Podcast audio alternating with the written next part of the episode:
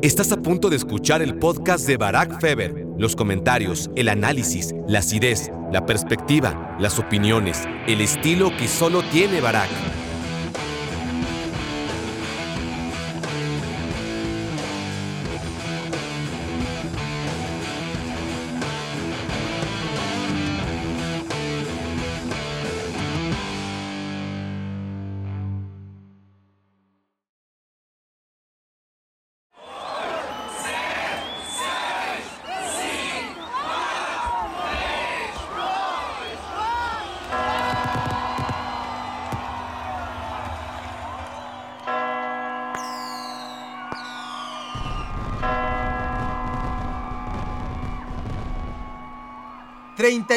Diciembre de 1999, 11.59 de la noche. La voz había corrido desde que nos levantamos, primero en Australia, luego en Japón, después en Europa. El año 2000 ya había llegado al resto del mundo y en ningún lugar había pasado nada, ni bueno ni malo.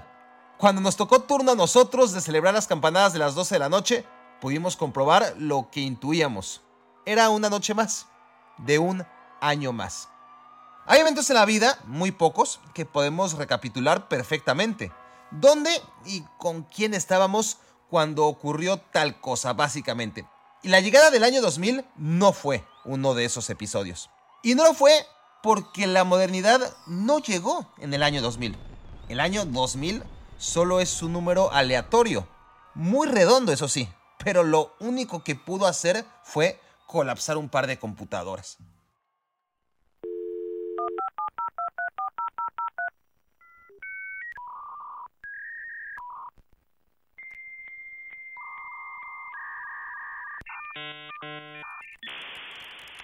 Qué oportuno que el tema de las computadoras salga a colación, porque el mundo que conocemos no cambió en el año 2000, empezó a transformarse en 1976, el año en que Steve Jobs, Steve Wozniak y Ronald Wayne fundaron una compañía que contradictoriamente no vendía manzanas, sino una computadora vanguardista, abierta, colorida, mm, al menos para esos tiempos. Tras el éxito inicial, eventualmente la empresa estuvo al borde de la bancarrota y hoy, para acabar pronto, nos tiene a casi todos directa o indirectamente esclavizados a sus estúpidos productos líderes en diseño y desempeño. Prácticamente de un día a otro en la línea del tiempo de la humanidad, Apple determinó nuestra forma de oír música, de comunicarnos, de fotografiarnos y todo esto sin parar de fabricar las mejores computadoras.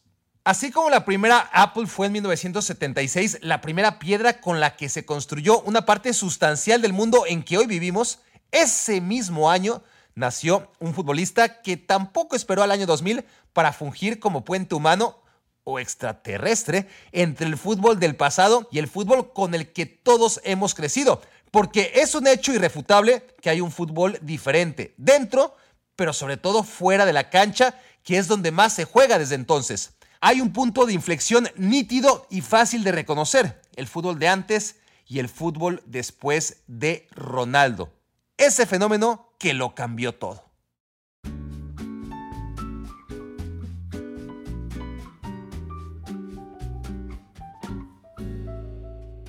Bento Ribeiro es un semi-abandonado suburbio de clase media a una hora de Río de Janeiro. Lo que se considera clase media en Brasil rozaría la pobreza extrema en otras partes del mundo, claro.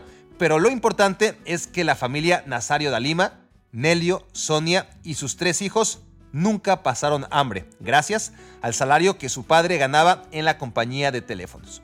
Cuando Ronaldo, el más pequeño de sus hijos, entró en la adolescencia, Nelio y Sonia se separaron. Sonia encontró un trabajo de mesera, pero tenía que trabajar 12 horas diarias para sacar adelante a sus hijos. Ronaldo, de 11 años y en primero de secundaria, aprovechó la situación. Su madre no podía vigilarlo, su padre ya tenía otras cosas en la cabeza y el chico odiaba la secundaria. ¿Quién no?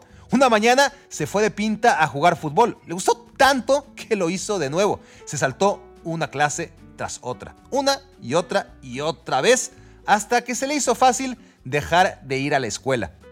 Su madre perdió la batalla por hacerle entrar en razón con aquello de que el fútbol no iba a dejarle nada bueno, pero contrario a 9.999 de cada 10.000 madres, Sonia se equivocó. Su hijo pequeño no solo era bueno para jugar al fútbol, ni siquiera podemos decir que era extremadamente bueno. Las facultades de Ronaldo en el fútbol sala eran dignas de extraterrestre. Cuando su equipo metió 12 goles en un partido importante y Ronaldo marcó 11 de ellos, el Flamengo le invitó a sus fuerzas básicas, pero el chico del suburbio de Bento Ribeiro no tenía cómo pagar un autobús diario que le llevara a las instalaciones del club en Río. Entonces, Ronaldo se fue al pequeño Sao Cristóbal, el club más cercano a su casa, 25 minutos, y ahí se mantuvo hasta los 16 años cuando el Cruzeiro se lo llevó a Velo Horizonte. Mi primer salario completamente Mi primer salario se lo di a mi mamá, porque teníamos un sillón en Bento Ribeiro donde yo dormía. Mi hermano tenía una cama, mi hermana tenía una cama, mi papá y mi mamá tenían su cama y yo tenía el sillón. Y entonces con el dinero mi mamá arregló el sillón, me imagino que como agradecimiento, para que yo tuviera un mejor lugar para dormir cuando los visitara en casa. forma de agradecimiento también, para yo fuese lá ter un lugar mejor para dormir. Inmediatamente Ronaldo impactó en el torneo regional. Era evidente que el campeonato estatal de Minas Gerais le venía chico. Luego, el 7 de noviembre de 1993, con 17 años recién cumplidos, Ronaldo ya estaba en boca de cada aficionado al fútbol en Brasil. El menino le había metido 5 goles al Bahía en el Brasileirao. El torneo nacional también le venía pequeño. Chamou o Macalé agora pela meia esquerda, Macalé. Tocou no Ronaldo. Tentou a virada, Vilmar. Bateu no Ronaldo. Sobrou para ele. Saiu o goleiro. Ele matou Rodolfo Rodrigues. Menino Ronaldo. Golaço, golaço, golaço. Cruzeiro 3, Bahia 0. La Supercopa Libertadores sería un buen parámetro para descubrir si el jugador de moda era cosa seria. ¿Que ¿Qué era la Supercopa Libertadores? Mm, buena pregunta. Era un torneo de la época que enfrentaba a aquellos equipos que alguna vez habían ganado la Libertadores. Cosas de Conmebol. El asunto es que el Cruzeiro jugó contra Colo Colo en la primera ronda. ¿Saben cuántos goles hizo el Angelito? Contesten, sin miedo. no, hizo cinco tres en la ida y dos en la vuelta. Tampoco se crean que metía cinco goles en cada partido que jugaba a los 17 años. El siguiente rival fue el Nacional de Montevideo. Ronaldo, entre los dos partidos, solamente hizo tres goles. Empate global de 4-4 y su equipo quedó eliminado en tanda de penales. De todos modos, nadie superó a Ronaldo en la tabla final de goleo de aquella Supercopa Libertadores. Además de una actuación memorable en la que él solito trituró a Boca Juniors en Copa Libertadores. Vean por favor en YouTube los videos disponibles de aquella humillación. Ronaldo ganó la Copa de Brasil en aquel 1993 y el Campeonato Mineiro en 1994. La final contra el rival de siempre, Atlético Mineiro. Hat-trick de Ronaldo que sumó 44 goles en sus primeros 47 partidos como profesional. Pero esperen, ¡Qué goles! Ronaldo giraba, arrastraba el balón, se quitaba a un rival e inmediatamente al que le seguía como si fuera Wolverine quitándose ninjas de encima uno por uno y definiendo de larga distancia directo al ángulo. Pode pintar mais um gol do Cruzeiro. Grande Ronaldo. Demorou demais, mas abriu é bom lance para o Ronaldo. Gol!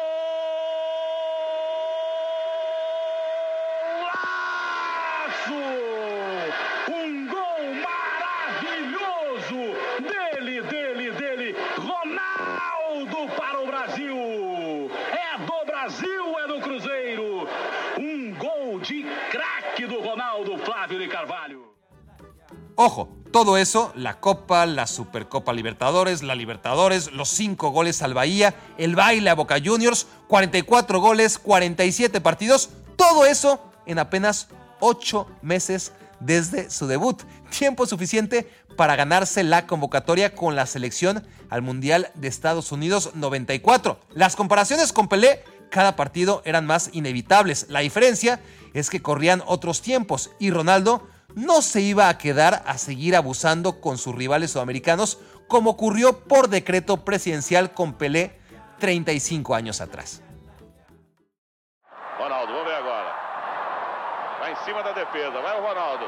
Ganhou a parada, saiu o goleiro. Ele tocou.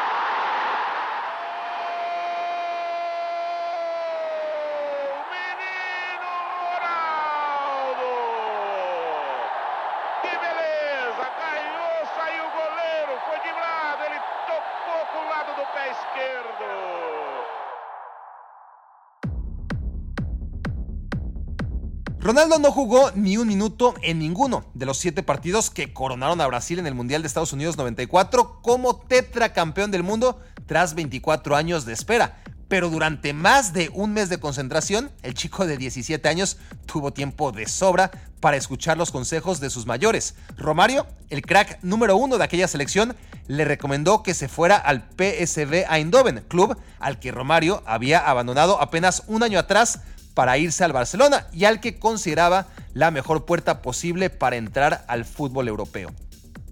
Ronaldo siguió el consejo de Romario y fichó por el PSV. Visto lo visto, la del equipo neerlandés parecía una apuesta de muy bajo riesgo. Tras apenas un año en el Cruzeiro, el chico de 17 años dejaba en las arcas del club brasileño el equivalente a 6 millones de dólares. 6 millones que en 1994 tenían el valor de 12 millones de dólares actuales según las tablas de inflación. Ronaldo dejaba el Cruzeiro tras un paso tan fugaz como rentable, pero volvería 28 años después, ya no como jugador, sino como héroe salvador. En enero de 2022, Ronaldo compró al club en 70 millones de dólares y lo salvó así de la quiebra. Pero antes, unas cuantas cosas tuvieron que ocurrir entre 1994 y 2022 para hacer posible tan poético reencuentro. Para empezar, Ronaldo llegaba al viejo continente. El adolescente cambiaba Río de Janeiro por Eindhoven, las dos ciudades más distintas del mundo. Clima, idioma, tamaño, tantas cosas a las que hay que adaptarse y más cuando solamente eres un niño. Todo el mundo sabía que el inicio no sería fácil, que Ominino necesitaba paciencia y tiempo de adaptación.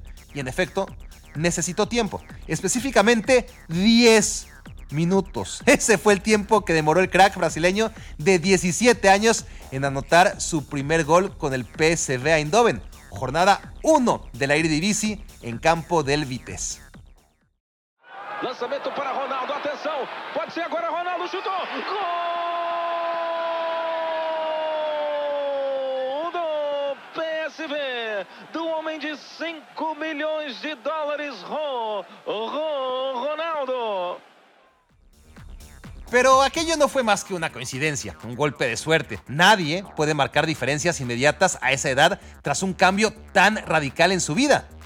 Exactamente. Así lo demuestra el siguiente partido. Su primero en casa. Rival, Go Ahead Eagles. Primer minuto, o mejor dicho, segundos antes de que siquiera se completara el primer minuto de juego, gol del PSV. Gol de Ronaldo, el primero de los dos que marcaría en la idílica presentación ante su nueva afición. Para no hacerles el principio de este cuento demasiado largo, Ronaldo jugó 36 partidos en su primera temporada en Europa. Metió 35 goles. Acababa de cumplir 18 años. Fue líder de goleo, pero el PSV acabó apenas en tercer lugar, por cierto. Las estadísticas en sí mismos son impresionantes, aún para la gente de nuestros tiempos, mal acostumbrados a ver con Messi y Cristiano Ronaldo lo que no había pasado prácticamente nunca en la historia del fútbol. Pero si los números de Ronaldo Luis Nazario da Lima eran desconcertantes, y más en un niño de su edad, más perdido te dejaba su presencia en la cancha. Un niño que cambió los roles, que jugaba con los adultos como si él fuera el adulto abusivo y sus indefensos rivales los niños. Diego Armando Maradona. Él tiene una, habilidad que no, que no la tiene nadie en velocidad. Después lo demás, todo podemos ir, enganchar por adentro, enganchar para afuera, pero él, él hacía ti, ti, ti, ti, ti, y encaraba mano a mano con, con el arquero. Mohamed Salah. I love, I love Ronaldo, Brazilian Ronaldo. Me encanta Ronaldo. Ronaldo, el brasileño. Él tenía todo. Habilidad, goles, regate, todo. Es Ronaldo. Yo siempre digo, jugué con Totti. Me hubiera encantado jugar con Ronaldo, pero se retiró. Pero quisiera conocerlo algún día, honestamente, porque tengo muchas memorias sobre él. Pero es Ronaldo. No hay mucho más que decir, pero lo adoraba como jugador y me encantaría conocerlo como persona.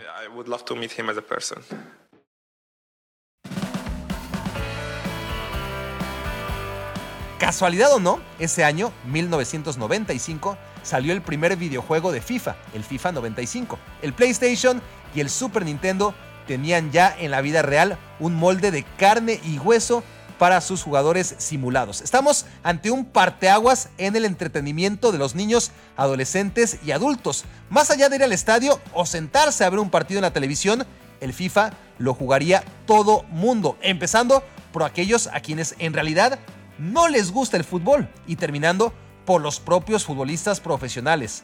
Ahí también todo empezó con Ronaldo. Y todo empezó también con Ronaldo cuando Nike se metió de lleno a competir en un deporte en el que Adidas era hasta entonces la única marca de referencia todopoderosa. ¿Cómo tener en este deporte el impacto conseguido en el básquetbol con Michael Jordan? Se preguntaban. Alguien les habló a los gringos de ese chico llamado Ronaldo, de su potencial y de la selección brasileña que había ganado el Mundial.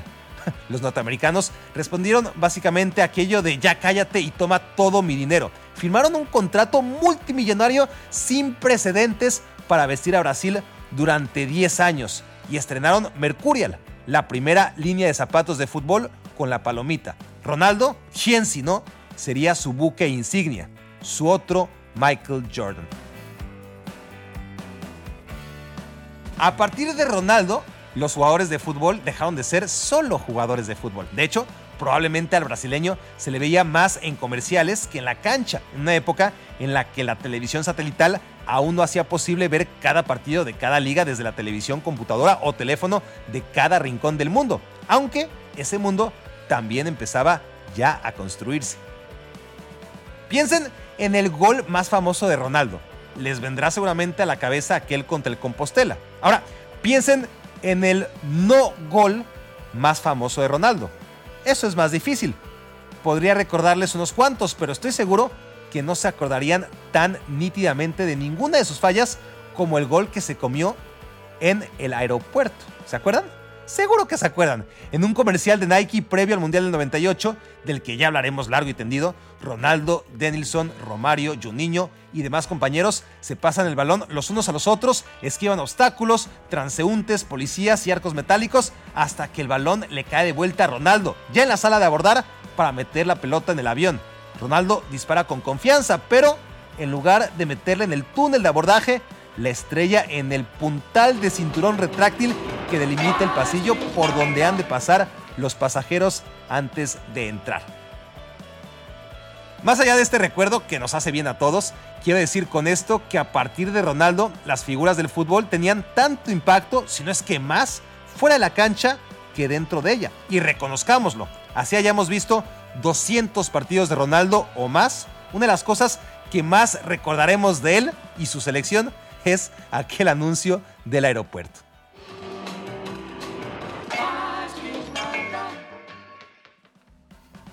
En su primera temporada fuera de Brasil, Ronaldo Luis Nazario da Lima fue el máximo goleador de las entonces consideradas grandes ligas europeas. Pero la bota de oro se la llevó Arsen Avetisian, que metió 39 goles en el Homenetmen de la superpoderosa recién estrenada Premier League de Armenia. Eso no podía seguir así y fue entonces cuando la UEFA desarrolló el coeficiente en que los goles anotados se multiplicarían por 1.5 o por 2 según la categoría de la liga, para que jugadores como Ronaldo no quedaran por detrás de jugadores como Avetician. Otro detalle más del fútbol obsoleto que Ronaldo obligó a cambiar.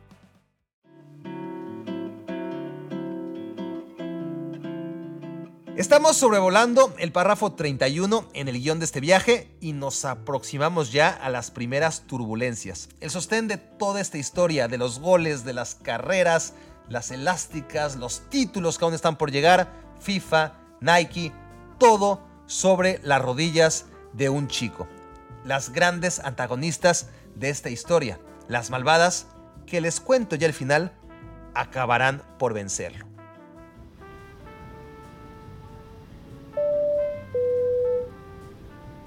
En su segundo año en el PSV, Ronaldo anotó 12 goles y jugó 10 partidos. A principios de diciembre de 1995, el brasileño se enfrentó a ese único enemigo que podía pararlo. Ronaldo se rompió el tendón rotuliano y se perdió el resto de la temporada.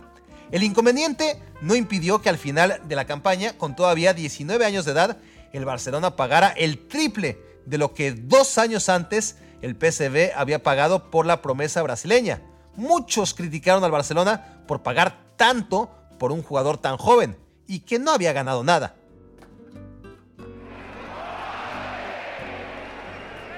Y ahí se detuvo el tiempo. Fue un solo año, pero ¿qué año?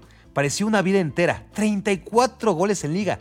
34. Hoy suena hasta normal, pues Cristiano y Messi nos maleducaron. Pero 34 goles en una liga era una barbaridad que no se veía desde Hugo Sánchez y que no volvió a verse hasta tiempos de argentino y portugués. El Barcelona perdió la liga con el Real Madrid de Fabio Capello, a pesar de haber roto récord de goles, 102.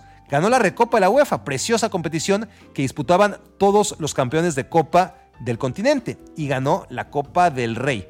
Ronaldo anotó entre todas las competiciones la burrada de 47 goles en aquella temporada. 46 de ellos, algunos maravillosos, han quedado relegados al olvido porque su tanto contra el Compostela fue tan pesado que obliga a nuestra memoria a dejarlo archivado, ocupando el espacio que sea necesario en nuestro disco duro personal. Ese gol que combinó potencia, velocidad, regate, fantasía, ese gol en donde conduce el balón 60 metros en 9 segundos, resiste jalones de camiseta, zancadillas y empujones a toda velocidad y sin que el balón se despegue de su pie, condensa toda su carrera. Y la de Oliver Atom, y la de Steve Huga, y la de todos los seres animados que jugaron al fútbol.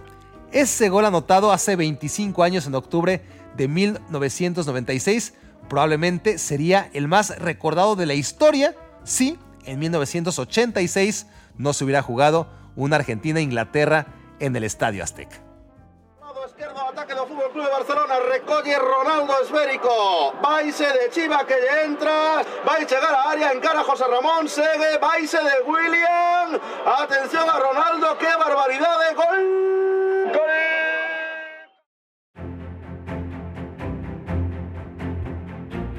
Dos meses después, Ronaldo ganó el FIFA World Player que lo acreditaba como mejor futbolista del mundo, como si fuera necesario un comprobante oficial. A los 20 años era y sigue siendo hoy el jugador más joven de la historia en haber sido considerado el mejor del planeta. Además, Ronnie ganó, ahora sí, la bota de oro con las nuevas reglas más apropiadas para premiar la excelencia, y entonces apareció por primera vez otro término tan propio del fútbol moderno, que empezó con Ronaldo, la cláusula de rescisión de contrato. Cuando Ronaldo firmó con el Barcelona, unos meses atrás, la cifra para romper su vínculo parecía prohibitiva. Pagar 27 millones de dólares para llevarse a un futbolista era inconcebible. Claro, inconcebible para cualquier jugador del pasado. Pero con Ronaldo había llegado el futuro en pleno 1997. La directiva del Barcelona y los representantes del joven crack brasileño se reunieron para acordar los términos de una renovación de contrato para poder subir la cláusula de rescisión del jugador y que no se fuera del equipo si alguien pagaba esos 27 millones de euros. Todo parecía acordado, pero el presidente del Barcelona, José Luis Núñez, decidió de último minuto que era una locura pagarle un sueldo tan alto a un jugador de fútbol y lo dejó ir automáticamente cuando el Inter de Milán abonó en la cuenta bancaria del Barça los 27 millones de billetes verdes que convirtieron a Ronaldo en el jugador más caro de la historia. No, eso va a demostrar una vez más a la gente de Barcelona, a la afición, por qué estoy marchando de Barcelona, ¿no? Porque Neil que tiene dentro de un contrato lo, lo quiere respetar. Pues puede hablar lo que quiera, Pero está ahí el contrato y se... Paréntesis. Muchas veces se habla de la diferencia en el juego de Ronaldo Nazario y Lionel Messi. ¿Quién era más explosivo, más coordinado, más rápido, más técnico o más fuerte? Lo mismo entre Ronaldo y Cristiano Ronaldo. Lo que no se habla tanto es la diferencia en la forma de ser. Ronaldo no era tímido ni reservado como Messi, mucho menos destilaba la confianza y desparpajo de Cristiano. Estoy hablando del Ronaldo más joven en comparación con las versiones más jóvenes de Messi y de Cristiano. Ronaldo Nazario lo que tenía era una sangre liviana pocas veces vista en un adolescente elevado a la categoría de Dios. Las adulaciones le afectaban tanto como las críticas. Es como si ni se enterara de ellas. Un chico relajado y encantador que inmediatamente caía bien con ese hueco entre los dientes de primera fila que dejaba ver cada vez que hablaba o sonreía. A pesar de su bajo nivel socioeconómico y educativo, sus modales siempre fueron impecables. En su primer año con el Inter anotó 25 goles, a dos del alemán Oliver Bierhoff del Udinese que se coronó como capo canoniere. También quedó segundo en la tabla a cuatro puntos de la Juventus, pero el galardón a mejor jugador de la Serie A en aquella su primera temporada en el calcio no fue ni para Bierhoff ni para ningún jugador del campeón Juventus. Lo ganó Ronaldo. Eso de ganar premios individuales y no colectivos lo acompañaría toda su carrera. Pero no ese año. En aquella temporada, el Inter de Ronaldo ganó la Copa UEFA, lo que hoy se llama Europa League para los más nuevos en esto de la afición al fútbol. Ya tenía las rodillas bien fuertes y, y hice un movimiento a Marquez Yannick.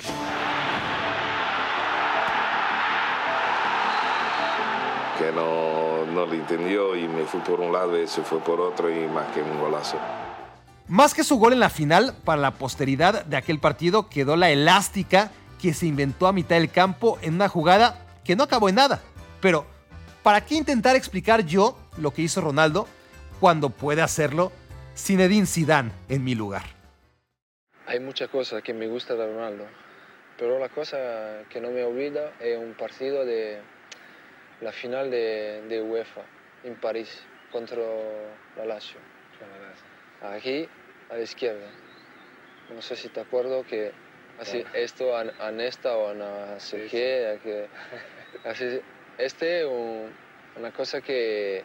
Un regateo. Sí, yo creo que, je le digo en francés, ce, ce geste-là, en fait, ce geste que je dis là, à la finale... El gesto del que estoy hablando, dice Zidane, es un pequeño regate que en mi opinión define todo su fútbol. Consiste en cubrir la pelota así y luego violentamente torcer el pie para regatear al defensa y dejarlo fuera de la acción. Ese movimiento intrínseco es imposible de hacerse, ni siquiera en cámara lenta. Algunos jugadores pueden hacerlo, generalmente brasileños, pero no a la rapidez con la que Ronaldo lo hizo en aquel partido. Es bestial.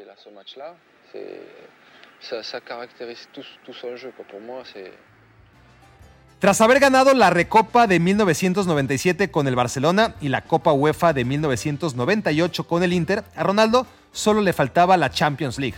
Pero a los 21 años tenía tiempo de sobra para ello. Por lo pronto, había ganado su primer título con el Inter. Ni siquiera la mente más retorcida podría sospechar que también sería el último. Estamos ya en verano de 1998. Habían transcurrido cuatro años desde que Ronaldo ganó el Mundial sin jugar un solo minuto. ¿Cuántas cosas habían pasado desde entonces? Parecía un siglo. Ronaldo en cuatro años había cambiado el Cruzeiro por el PSV, el PSV por el Barcelona, el Barcelona por el Inter, había ganado el título de goleo en Países Bajos, el Pichichi y la bota de oro en España, el jugador más valioso en la Serie A, dos FIFA World Players y un balón de oro. Todo eso en cuatro años. El verano anterior, en medio de la novela en que cambió al Barcelona por el Inter de Milán, Ronaldo había llevado a Brasil a ganar la Copa América 97. No era asunto menor en esos tiempos. Aquella copa se jugó en Bolivia y nadie era capaz de recordar cuándo fue la última vez en que Brasil había ganado la Copa América. ¿Y saben por qué ni las mentes más avispadas y fotográficas podían recordarlo? Porque no había pasado nunca. Brasil, la megapotencia, el tetracampeón del mundo, había fracasado en todas y cada una de las 33 Copas América que hasta entonces se habían jugado fuera de Brasil.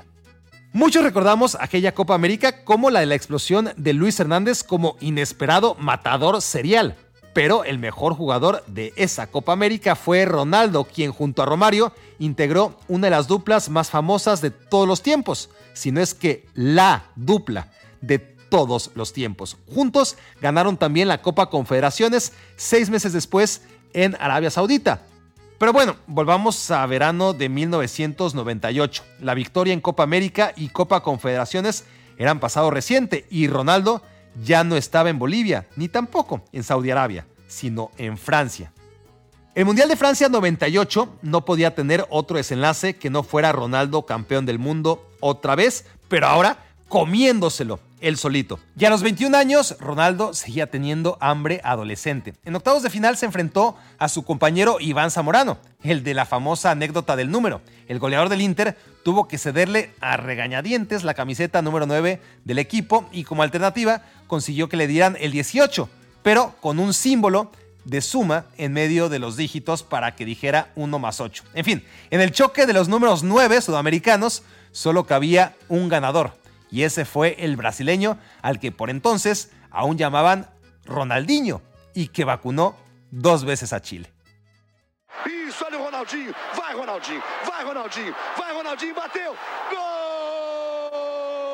Olha o gol. Olha o gol. Olha o gol. Olha o gol.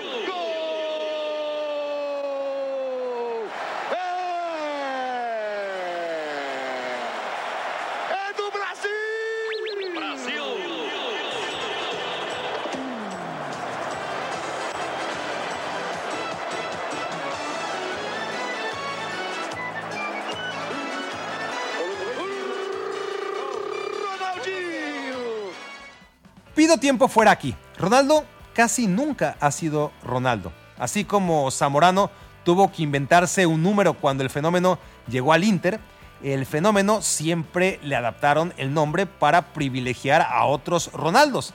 En el Mundial del 94 él era el joven y por eso le bautizaron como Ronaldinho para diferenciarlo en las convocatorias de un defensa sin importancia, llamado Ronaldo. Aquí la historia, para evitar confusiones, ha acabado bautizando como Ronaldao.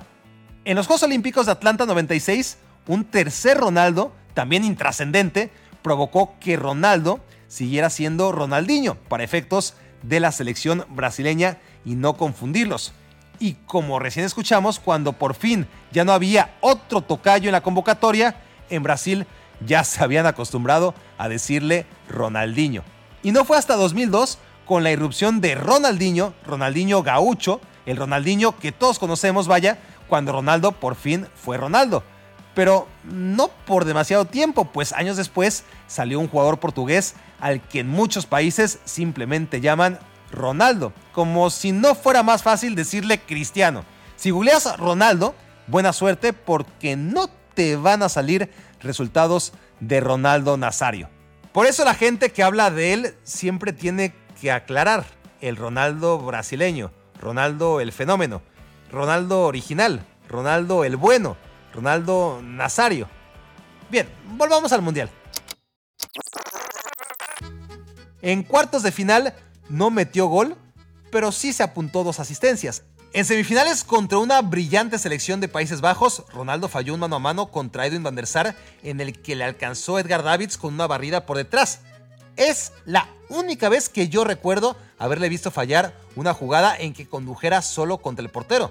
Esa acción que los delanteros suelen fallar por lo menos la mitad de las veces, la tenía tan automatizada que los arqueros que le enfrentaban sentían el peso de lo inevitable, como el sentenciado camino al paredón para ser fusilado.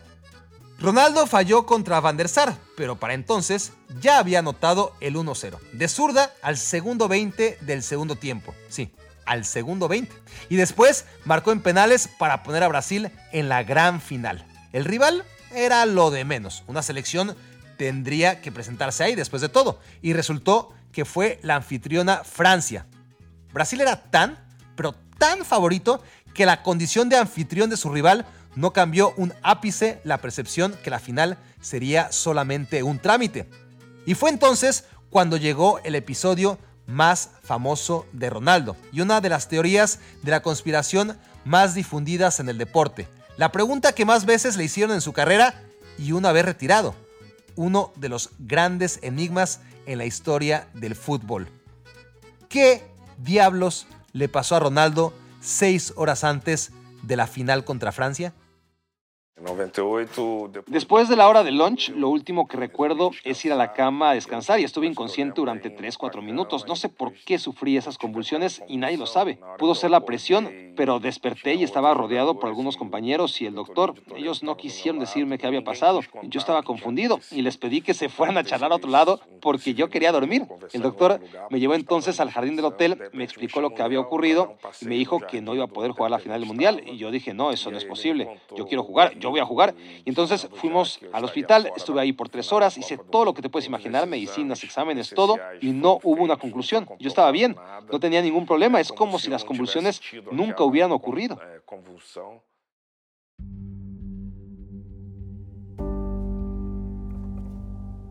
Mientras Ronaldo peleaba con los médicos en el hospital para que le dejaran jugar y lo llevaran ya al estadio, sus compañeros estaban en el autobús camino al Stade de France. Fue probablemente la única vez en la historia de la selección brasileña en que no hubo música en el camino, solamente silencio. Silencio y preguntas sin respuesta. ¿Qué le pasó al fenómeno?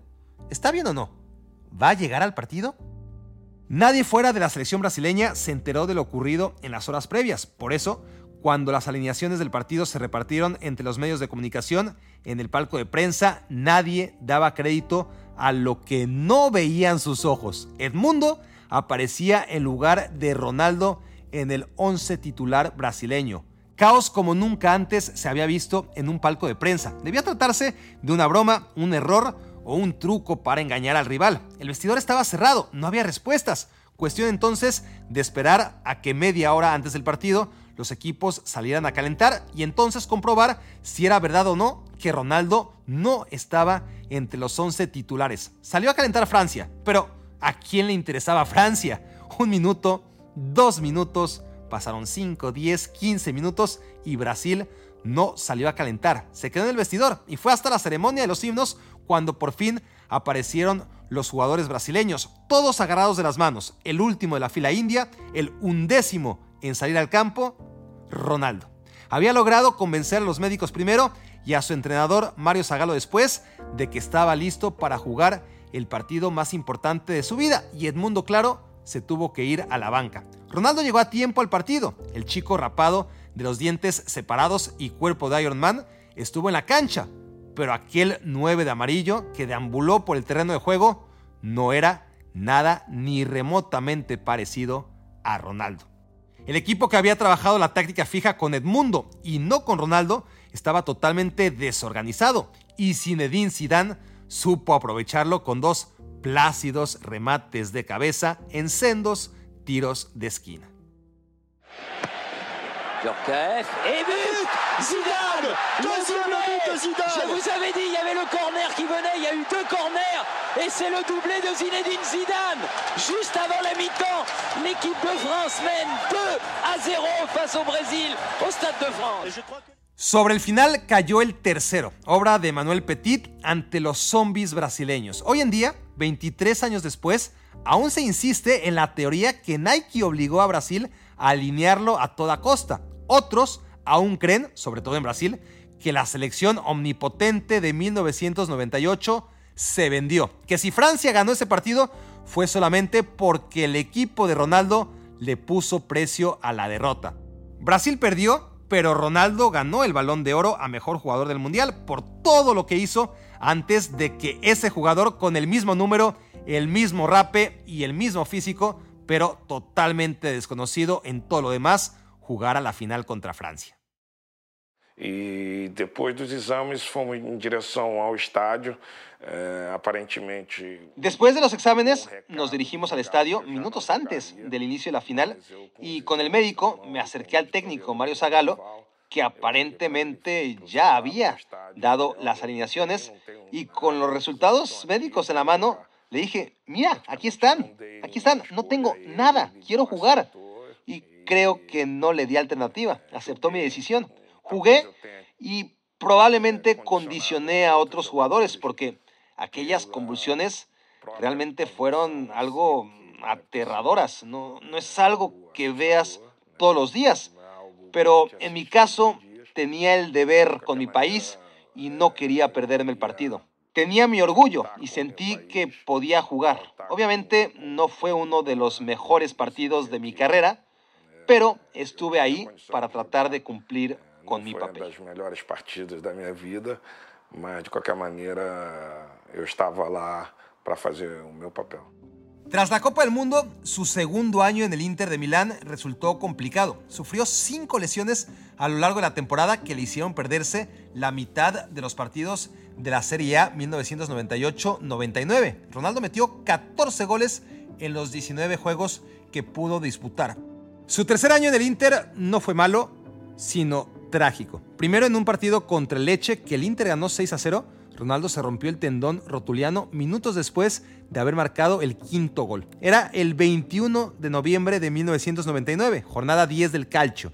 Ronaldo abandonó el campo de pie y no intuyó la gravedad de la dolencia hasta que intentó sentarse. No pasaron ni seis meses, Ronaldo se recuperó en tiempo récord para jugar la final de la Copa Italia contra la Lazio. El doctor del Inter presionado por la urgencia, autorizó que jugara 30 minutos de aquel partido. Todos habían esperado ese ansiado momento, la vuelta del mejor jugador del mundo después de casi medio año. Tenía que jugar esa final a como diera lugar. Y Ronaldo regresó a las canchas. El problema es que tras cinco meses y medio de espera, su regreso duró cinco minutos y medio.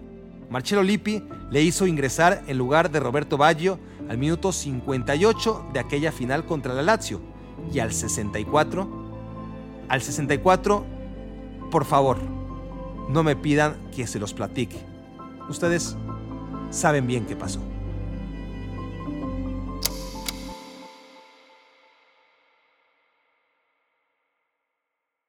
Escuchaste el podcast de Barack Feber. Toda la información de los deportes con un toque de Barack.